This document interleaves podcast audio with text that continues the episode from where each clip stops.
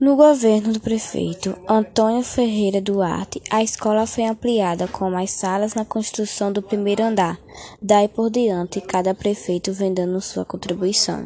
No início de sua caminhada educacional, teve como primeiro diretor Padre José de Castro e como vice-diretora Maria Coelhinho Oliveira Ferreira, que também era responsável pelas turmas de primeiro a quarta série. Nossa escola está comemorando 49 anos de muito estudo e dedicação para que nossos alunos tenham um futuro brilhante pela frente. Vai ser um prazer estudar nessa escola. Parabéns para nossa escola, Dr. Antônio Galvão Cavalcante.